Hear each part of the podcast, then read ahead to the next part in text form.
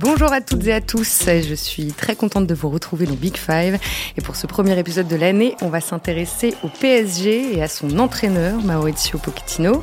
Il vient de fêter ses un an sur le banc parisien. Comment se sent-il au sein du club aujourd'hui? Pense-t-il à s'en aller? Quelle relation entretient-il avec ce groupe si particulier? Et surtout, pourquoi n'arrive-t-il pas à proposer un jeu plus séduisant?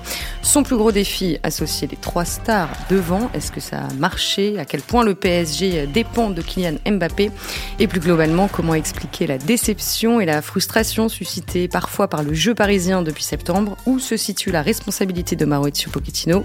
Bref, vous l'avez compris, on va tirer les enseignements du jeu proposé par le PSG cette saison à un mois des huitièmes de finale de la Ligue des Champions.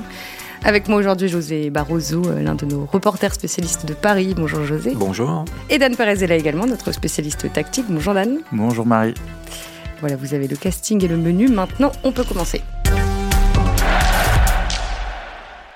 Paris Saint-Germain, le projet est de gagner, de gagner maintenant.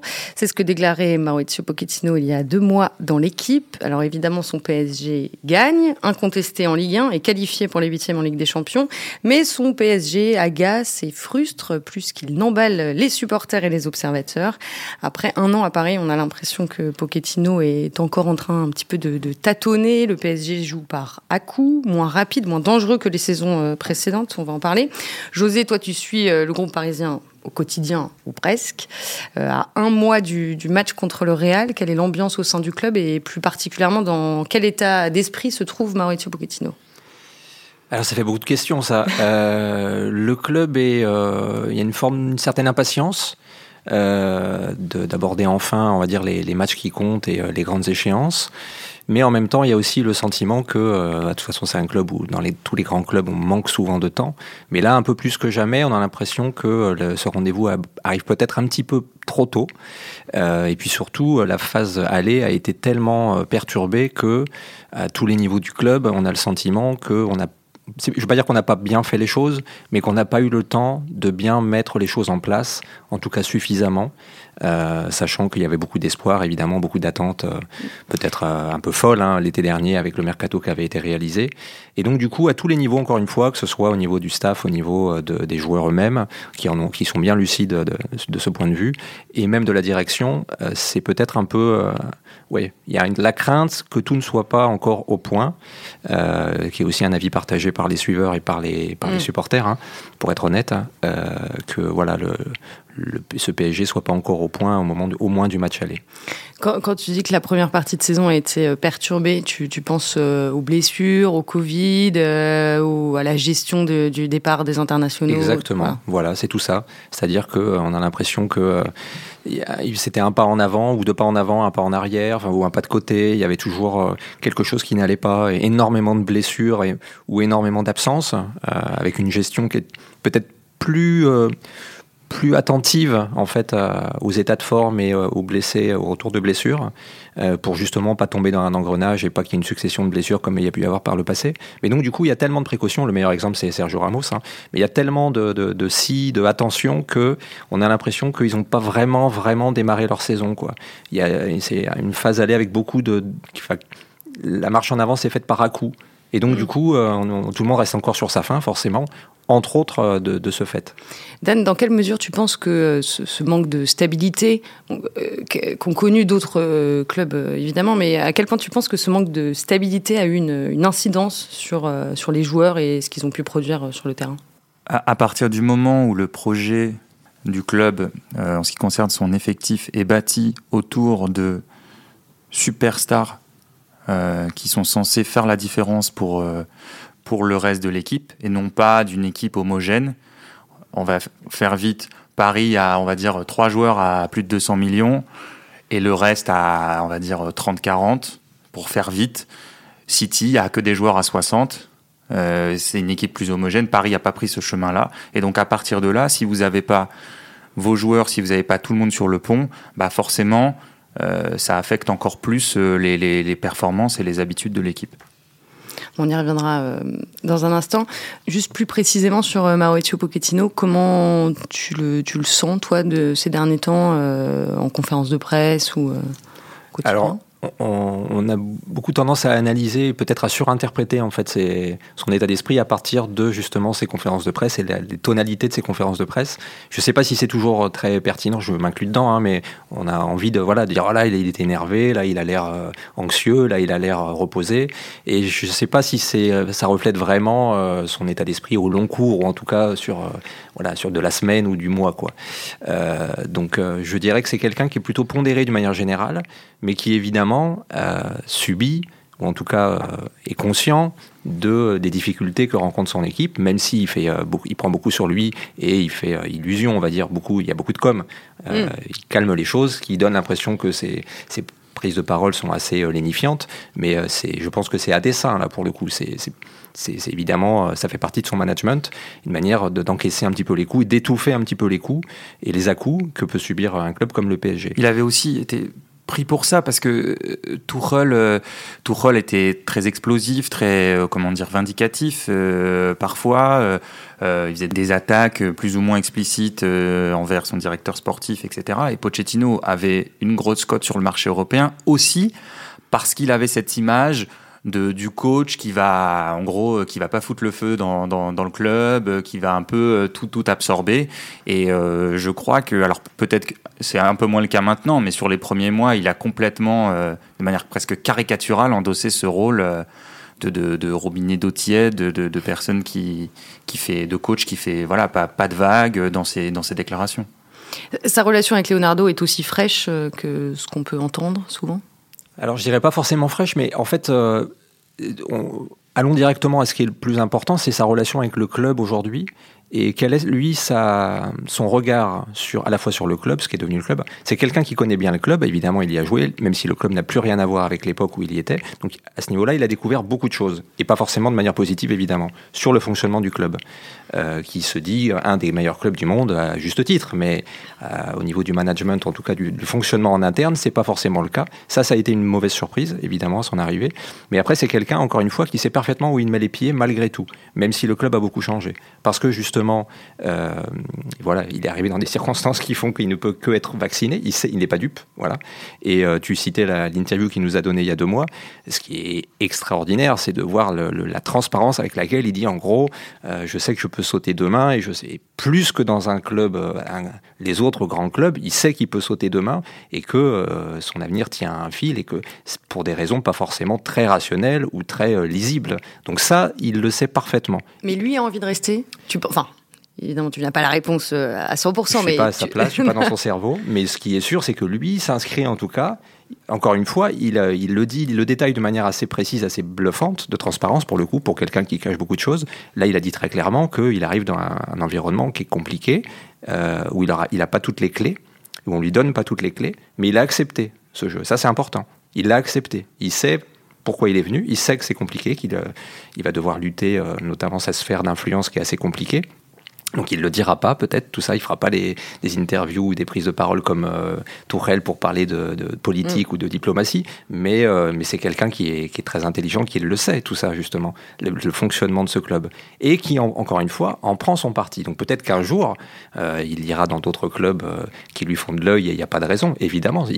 mais il sait que à partir du moment, en fait, il y a une sorte de mauvais procès qui lui a été fait à un moment, notamment l'été dernier. En fait, on lui, demandait de jurer fidélité à un club qui, 24 heures plus tard, peut lui dire va te faire voir. Ça, c'est pas possible. On peut pas lui demander de faire ça. C'est pas honnête intellectuellement. Donc lui, encore une fois, est pas dupe. C'est pas quelqu'un de, là pour le coup, de malhonnête qui va dire, euh, qui va te dire j'ai envie de danser avec toi alors qu'il fait de l'œil ailleurs.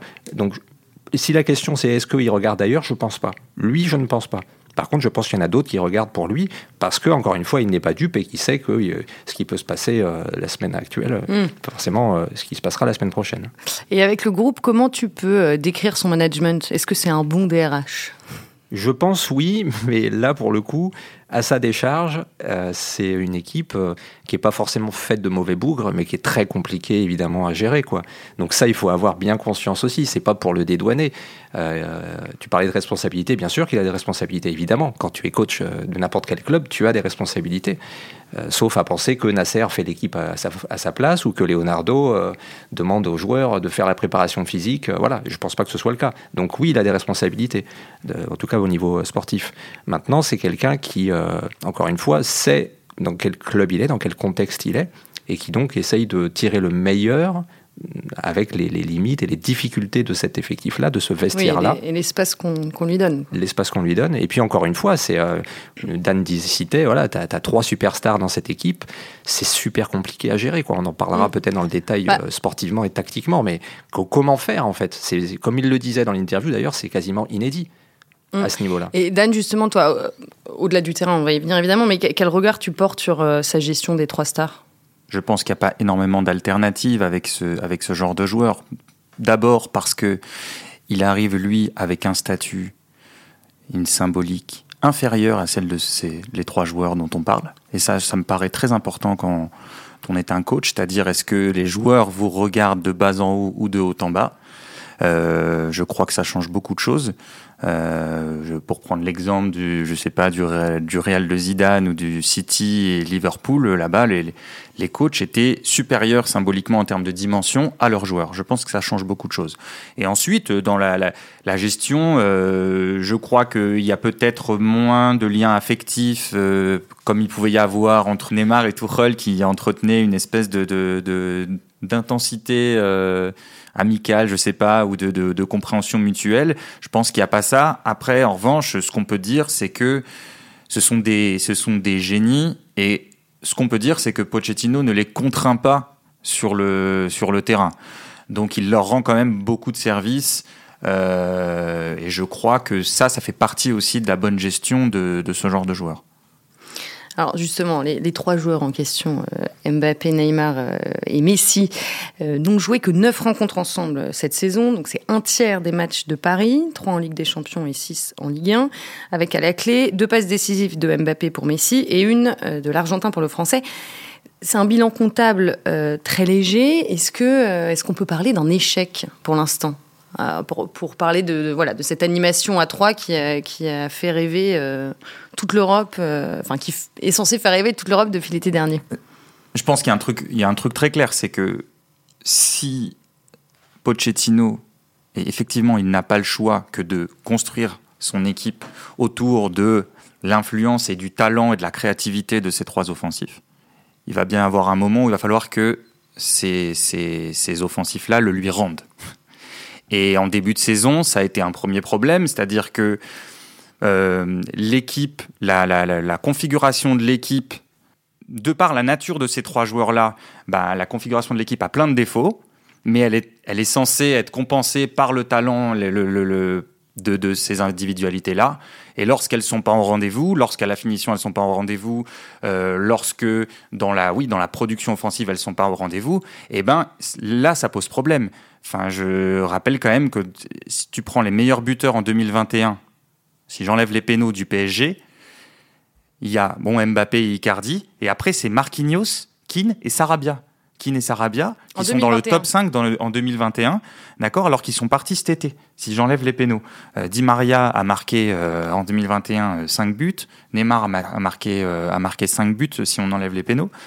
Et donc, on peut penser que ça va s'améliorer, et d'ailleurs ça va en s'améliorant, on, le voit dans, la, dans la production offensive, euh, peut-être qu'on y reviendra, mais jusqu'à présent, Mbappé, Messi et Neymar, alors Mbappé évidemment dans une autre mesure, mais ces trois-là sont tous en, en, dessous des standards moyens de finition, sont tous en dessous de leurs expected goals, ça veut dire qu'ils sont moins bons que la moyenne des joueurs mondiaux à la finition, ce qui paraît, ce qui paraît complètement ahurissant. Et donc on peut aussi s'attendre à ce que cette donnée-là bascule dans la deuxième partie de saison. Et ça sera un enjeu euh, capital. Bah oui. Mais alors je ne sais pas si c'est ce que tu sous-entendais, mais moi en fait je pense qu'il mourra, ils mourront les armes à la main. C'est-à-dire que je ne pense pas que si ça s'améliore pas d'ici un mois, alors il y a évidemment l'inconnu Neymar, son état de forme, mais je pense qu'il n'a pas d'autre choix, effectivement. C'est la vraie limite, c'est que le présupposé, c'est tu joueras avec ces trois-là. Après, tu mets qui tu veux autour, mais ces trois-là, on les veut sur le terrain, parce que c'est une équipe qui est d'abord une équipe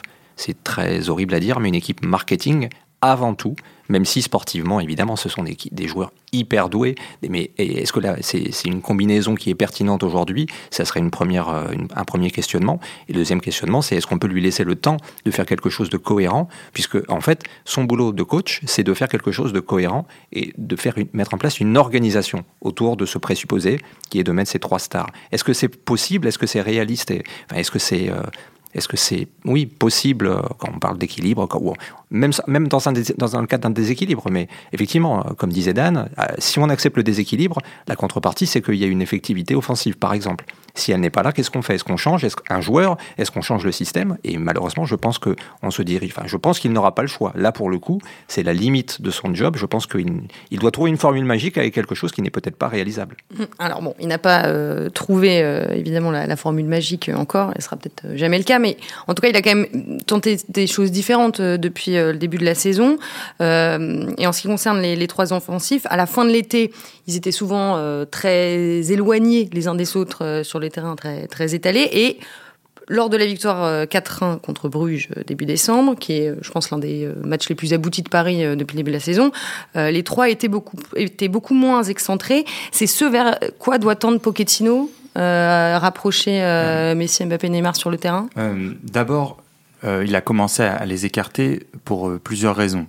il y avait étalé la menace, sortir Messi de, la densité axiale, puisqu'il semblait pas encore tout à fait au point physiquement et essayer de lui donner des 1 contre 1 à jouer un peu plus sur des parties euh, un peu moins denses euh, du terrain.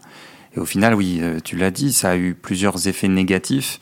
D'abord, ça a empêché la connexion entre les meilleurs joueurs offensifs par moment.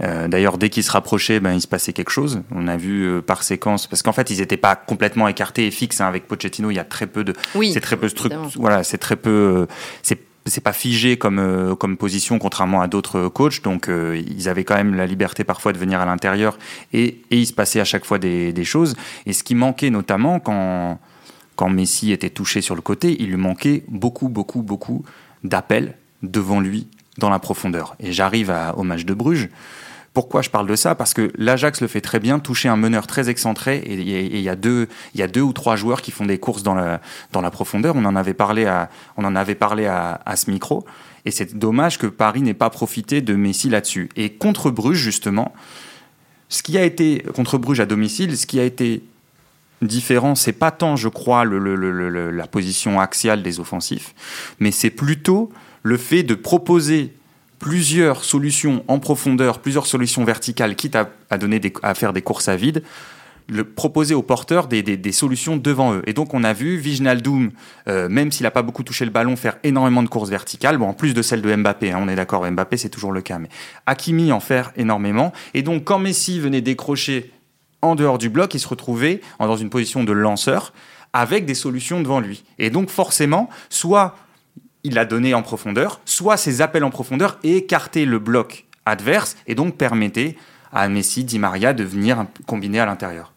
Et la vraie évolution à ce niveau-là, c'est qu'en début de saison, on avait l'impression, alors peut-être en partie pour des raisons euh, physiques aussi, d'une grande partie de l'effectif, on avait l'impression que l'équipe se retrouvait régulièrement coupée en deux parce que c'était en gros les trois devant vont nous faire la différence tout seuls. Et ça, c'est pas possible. Et donc, ce qui est nouveau effectivement, ce qui a été euh, vraiment perceptible les dernières euh, les dernières semaines de la fin d'année, enfin jusqu'à la blessure de Neymar au moins, c'est que justement ils étaient accompagnés. Il y avait du soutien, alors peut-être pour des raisons physiques en partie, mais je pense pas seulement. et donc notamment que ce soit ou sur les côtés ou par la projection des, des milieux relayeurs, il y a un vrai euh, oui, il y a une vraie équipe. En tout cas, il y a la volonté de jouer en équipe et pas juste de dire, bah allez, allez-y les trois, les trois Golden Boy, vous allez nous trouver une solution. Ça, ça marche pas comme ça. En tout cas, ça peut marcher comme ça, mais on gagne rarement, même à 3 contre 7. Donc en l'occurrence, c'est mieux quand on est accompagné et que ce soit ou, euh, enfin voilà, le jeu des combinaisons, euh, que ce soit ou, bah, sur les ailes ou en, dans vers l'intérieur, ça marche mieux, c'est plus efficace. en mai dernier, tu nous avais dit après l'élimination contre City que, tu, que les, les, les, offensifs avaient souvent semblé livrés eux-mêmes. Là, c'est beaucoup moins le cas sur, sur la fin d'année. Ah, je dirais pas forcément ça quand même. Euh, j'ai l'impression toujours que euh, il ils sont livrés. ouais, non, je dirais pas ça, mais on, leur laisse euh, libre cours. En tout cas, on laisse une grande part à leur à leur inspiration, à leur liberté de mouvement notamment. Ce qui est nécessaire pour certains joueurs comme Mbappé, c'est évident. C'est quelqu'un que tu peux pas brider. Et c'est ça, ça serait contre-productif. Après, il y a toujours le jeu. Est-ce qu'il est deuxième attaquant Est-ce qu'il est mieux sur le côté? Il faut qu'il fasse tout. Il faut qu'il puisse aller partout. C'est comme ça qu'il est le meilleur et qui peut être le plus efficace et en tout cas le plus épanoui. Et je pense que c'est pareil effectivement pour Messi. Tu peux pas pas lui dire de rester sur le côté ou de rester parce que ça, marchera moins, il sera moins efficace. Il faut après évidemment qu'il trouve la meilleure combinaison, le meilleur amalgame, et ça forcément ça se fait en jouant ensemble, en se sentant si j'ose dire. c'est un peu comme des animaux quoi, de savoir s'apprivoiser, savoir un petit peu où, où les uns et les autres vont aller pour avoir des inspirations géniales. Hum, mais alors du coup, une fois que Neymar sera euh, revenu, euh, peut-être pour le Real, euh, on, verra. sur quoi Pochettino doit travailler en premier pour, pour créer vraiment cette, cette alchimie entre, entre les trois? Il faut déjà, pardon Marie, mais il faut déjà, quand on pose cette question, accepter l'idée qu'il y a plusieurs types de football que ce PSG ne peut pas pratiquer et que Pochettino ne peut pas faire pratiquer à son équipe. Ça, il faut. On, en avait parlé au mois de mai. On en avait parlé au mois de mai, mais c'est très important de le dire aux gens qui nous écoutent et de le répéter parce qu'ils l'entendent pas toujours et c'est important de le comprendre quand on est face au match du PSG parce que ça permet parfois d'un de, peu mieux recevoir la manière dont cette équipe joue, qui est parfois déroutante. On peut ajouter que c'est une équipe. Euh, alors moi j'avais dit une fois euh, interrupteur, euh, qui de temps en temps allume la lumière, de temps en temps l'éteint, et on n'est plus trop habitué à ça. Mais ça, c'est quelque chose, c'est un sujet super important parce que. Oui, mais est-ce qu'on peut s'en contenter? Pour un club, et justement, c'est le sujet. Mm. Pour un club qui se veut un club du marketing, être une des seules équipes qui en fait jouent comme des équipes des années 90. Ou qu'est-ce qui se passait dans les années 90 On voyait pas tous les matchs forcément. On voyait les gros matchs. On était là euh, pour euh, la qualité des joueurs, beaucoup pour le, leurs arabesques, mais on n'avait pas cette espèce de comment dire de régularité qu'on peut voir dans les grosses équipes maintenant, où en fait c'est comme quand vous achetez euh, votre paquet de Kellogg's, euh, toutes les semaines si vous l'achetez, il a le même goût chaque semaine. Et donc on est tous habitués à ça au foot, et donc à chaque fois qu'on voit un match de Manchester City, globalement à chaque fois qu'on on voit un match de Liverpool, il y a des constantes. À Paris c'est pas ça. Euh, Paris c'est une équipe, et c'est pour ça que j'avais parlé d'équipe anachronique, alors après, on aime ou on n'aime pas, mais ça, moi, c'est chacun est libre euh, après de, de, de, choisir ce qu'il ressent devant ses matchs. Mais la, la question, c'est de, de, comment dire, d'interroger ce sentiment qu'on a devant ces matchs. Pourquoi on a l'impression parfois qu'on s'ennuie, pourquoi on a l'impression parfois que ça ressemble pas au match qu'on a l'habitude de voir, c'est parce qu'on a été aussi habitué déjà à voir énormément de matchs, à voir des équipes constantes dans leur production et pas euh, sinusoïdales. Et cette équipe-là, je crois qu'il faut accepter l'idée. C'est une équipe de fulgurance. C'est une équipe de, de, de, voilà, je, dis d'interrupteur, mais euh, mais alors après, évidemment, ça n'empêche pas de trouver un certain équilibre. En gros, pour toi, c'est acceptable tant que les résultats sont là? Je dis pas que c'est acceptable. La question du, du goût, je euh, presque je. Après, chacun est libre de choisir quel, quel style il préfère. Euh, je pense que nous, notre rôle, c'est d'essayer d'expliquer à quel style on a affaire, à quel genre de football on a affaire et quel genre de football cette équipe peut produire. Après, moi, moi, si tu veux mon avis, évidemment, je suis partagé parce que d'un côté, euh, y a, je trouve qu'il y a beaucoup de défaillances dans cette équipe, notamment dans ses mécanismes euh, défensifs à la perte, par exemple. Euh, ça, c'est quelque chose qu'on a. Voilà, on a encore vu Lorient. Euh, on avait l'impression qu'ils avaient une occasion à chaque fois qu'ils récupéraient un, qui, récupéraient un ballon, c'était occasion de but. Donc il y a des choses qui m'embêtent et il y a des choses aussi qui me qui m'émerveillent parce que je sais et je crois que euh, on va retrouver, c'est l'idée de, cette équipe, on va retrouver le talent de ces joueurs, les, les, gestes techniques, ce qui fait en fait la magie du foot, ce qui nous a amené au foot. Parce que globalement, quand on mm. était jeune, pourquoi on n'aimait pas le foot? Pourquoi on aimait le foot? Parce que non, mais on n'aimait pas le foot parce qu'une équipe pressait bien ou parce qu'elle fermait bien les espaces. Ok, on aimait le foot parce qu'on a vu euh, euh, des dribbles de, des dribbles de, de, de, je sais pas moi, de Daleb, euh, des dribbles de Zidane, des gestes de dingue de Ronaldinho. Non, mais c'est aussi pour ça qu'on aimait le foot et ce PSG nous offre encore ça malgré tout, parfois beaucoup plus que toutes les autres équipes d'Europe. Il faut pas l'oublier. Est-ce que c'est mm. suffisant? C'est ça la question, justement. Et, là où il y a une, incohérence, effectivement, c'est que euh, c'est un club ou une équipe à qui on demande, en tout cas, y compris certains dirigeants, demandent euh, d'avoir un, jeu léché, d'avoir une cette régularité, d'avoir cette, euh, cette supériorité dans le jeu. Hein. les résultats, c'est plutôt voilà, c'est ce qu'avait promis Pochettino en arrivant. Oui, même c'est le souhait forcément, c'est le cahier des charges, on va dire. Ils ne construisent pas l'équipe en fonction. Et voilà. Et l'équipe depuis des années n'est pas construite dans, cette, dans cet esprit-là, en tout cas dans cette logique-là. Donc effectivement, là, il y a problème à la base. Vous parlez de construction de l'équipe. Euh, est-ce que euh, les recrues qui sont arrivés cet été, et je pense notamment aux latéraux, Nuno Mendes et Ashraf Hakimi. Est-ce que ces recrues-là ont fait, un, selon vous, un, bon début de saison? Est-ce que le rapport a été mitigé parce qu'elles ne sont pas bien utilisées ou parce qu'ils ne, sont, ne sont pas au niveau, tout simplement? C'est une bonne question aussi, parce que en partant de leur, de leur bilan, il faut s'interroger pour le pourquoi, les raisons de ce bilan-là, justement. Il est forcément, enfin, il est mitigé, pour, que ce soit pour Nuno Mendes ou pour Hakimi, même si les, les raisons peuvent être variées, l'arrivée euh, dans une nouvelle ville, euh, voilà, qui a aussi d'autres des, attraits, etc. C'est pas toujours euh, simple. Toujours un temps pour s'acclimater. Voilà, en plus ce sont de jeunes joueurs, etc. Mais ils ont pas forcément, évidemment, ils n'ont pas perdu leur football du jour au lendemain et leur qualité du jour au lendemain. Donc, ils sont plongés dans un univers, y compris au niveau du jeu, qui est, qui est compliqué, qui est problématique. Donc, il y a, on a vu de belles choses en début de saison. On, est, il y avait un effet de surprise, entre autres. Mm. Hakimi, notamment, euh, ses premiers matchs étaient vraiment intéressants. Mais à un moment, il a été rattrapé par euh, les le, les problèmes chroniques de cette équipe. Et donc, eux aussi ont déçu. Et aujourd'hui, effectivement, la balance... C'est-à-dire les problèmes chroniques? Bah, Les problèmes de déséquilibre, les problèmes de devoir gérer la profondeur dans son dos, les problèmes de, de, de, de non-combinaison ou de non-compensation euh, quand il y a des montées. Mais ça, c'est des, choses qu'il faisait euh, la saison dernière à, à l'Inter, ou juste, c'était, on, on lui demandait pas exactement ces choses-là, donc il est encore en phase d'apprentissage alors, c'est pas le même rôle, effectivement. déjà, à l'Inter, il jouait dans une défense, il jouait un rôle de piston qui est différent euh, au PSG. Très rarement, ils ont joué en 3-5-2 ou en, avec un système à trois défenseurs. Peut-être que ça viendra et peut-être que ça, servira, mais aujourd'hui, c'est pas le cas. Donc, déjà, il a dû apprendre ça. Et puis, euh, simplement, oui, il a dû, euh, il a dû découvrir, pas un nouveau poste, mais il a, dû, découvrir de nouvelles responsabilités, de nouvelles missions, on va dire. Et, et ça, ça il faut le gérer, il faut l'apprendre, il faut l'intégrer. Donc, c'est évident que c'est compliqué. Même si, encore une fois, ses premiers matchs étaient vraiment intéressant et prometteur à ce niveau-là, mais il n'a pas perdu tout son football. Donc, il a été, euh, si j'ose dire, il a été tiré vers le bas. Hmm, il faut encore, euh, encore du temps.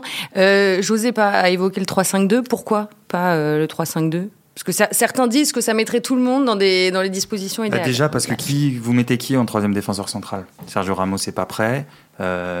Et je, et je, pense que pour l'instant, on ne sait pas. Et d'ailleurs, ça pose d'autres problèmes si Ramos vient, sachant qu'il a très peu joué dans sa carrière dans une défense à 3, sachant qu'il y a évidemment des questions sur son physique.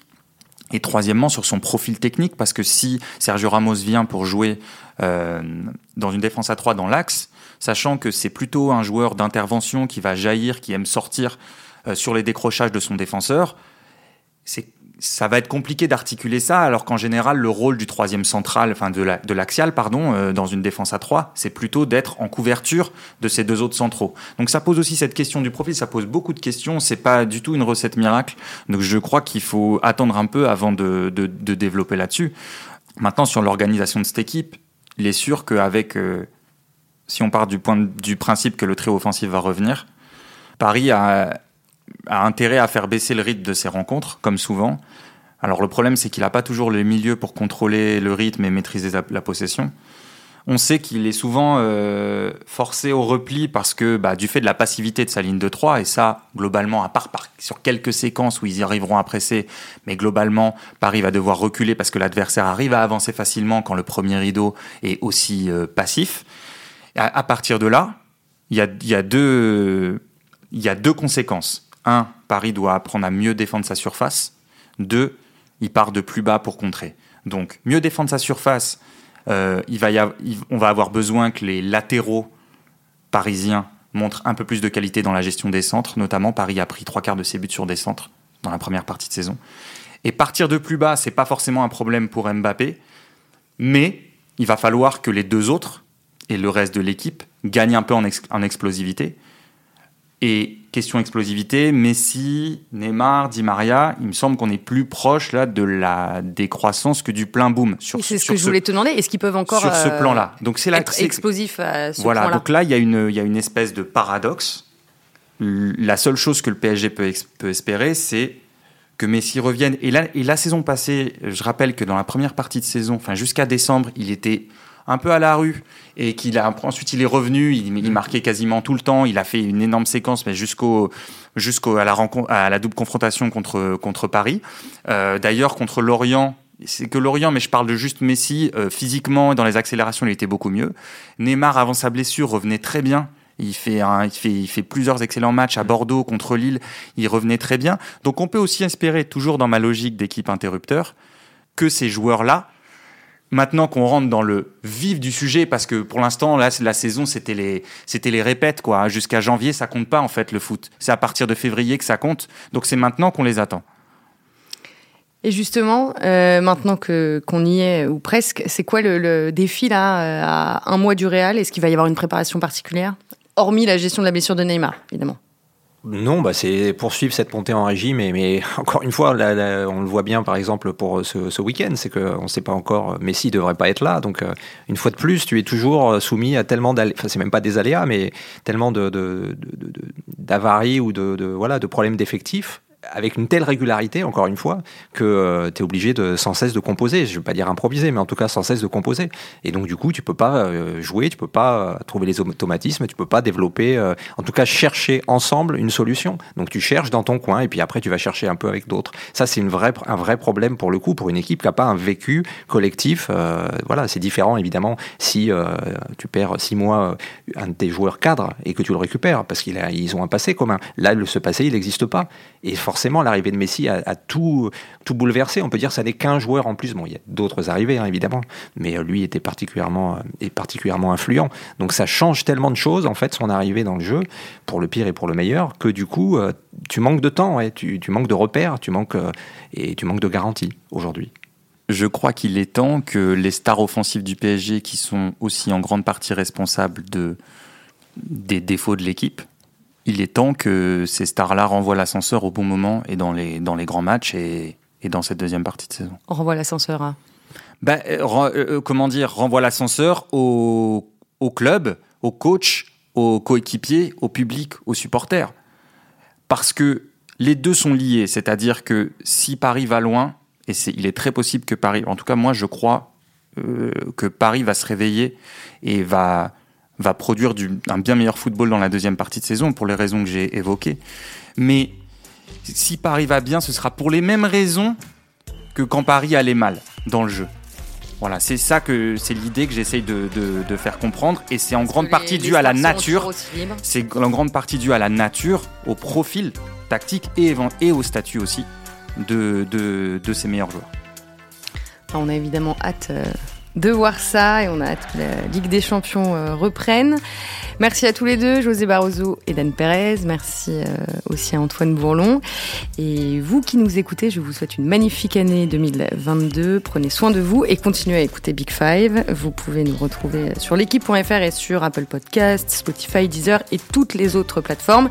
Pareil pour tous les podcasts de l'équipe. Abonnez-vous et laissez-nous des commentaires. À très bientôt.